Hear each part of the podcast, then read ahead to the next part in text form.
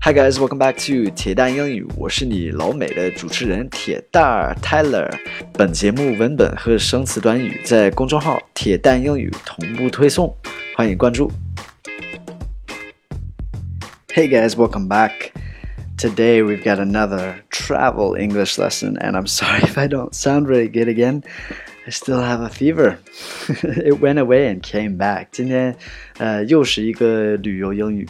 然后也是一个租车的 lesson，啊，不好意思，就是今天精神不是特别好，因为就是又发烧了。呃、，so anyway, the context for today is at the car rental booth, most likely at the airport. 呃，今天的场景呢，就是在应该是在一个机场里边，然后就是有那个租车的柜台。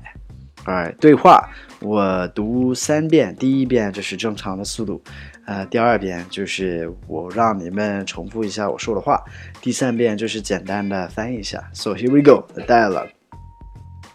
What size of a car are you looking for? Well, there are five of us. What are my options? And will you be Well, will you be taking the vehicle up to the mountain? We're considering it. If it were up to me, I'd go with a minivan. Okay, now the second time, repeat after me. What size of a car are you looking for? Well, there are five of us. What are my options?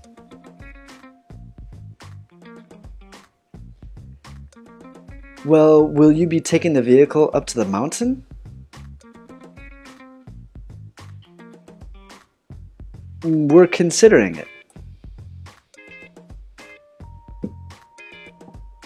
If it were up to me, I'd go with a minivan.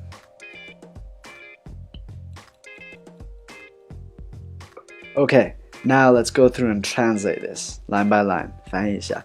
What size of a car are you looking for? 你想找的车就是大概想要什么样的大小 ？well, there are five of us. 嗯，我们五个人。What are my What are my options? 有什么选项？Options 选项。Well, will you be taking the vehicle up to the mountain? Mountain 就是山的意思。Taking the vehicle up to the mountain 就是你要要不要开上去那个山？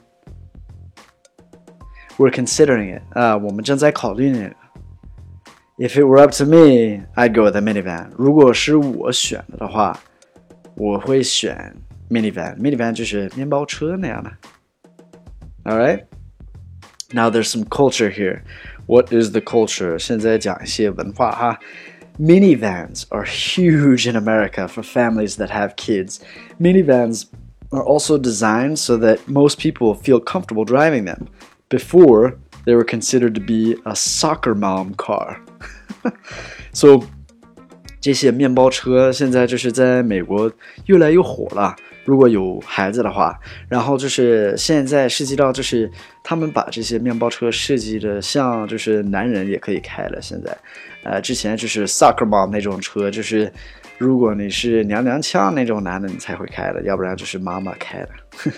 All right, your homework today is: Are minivans popular in China?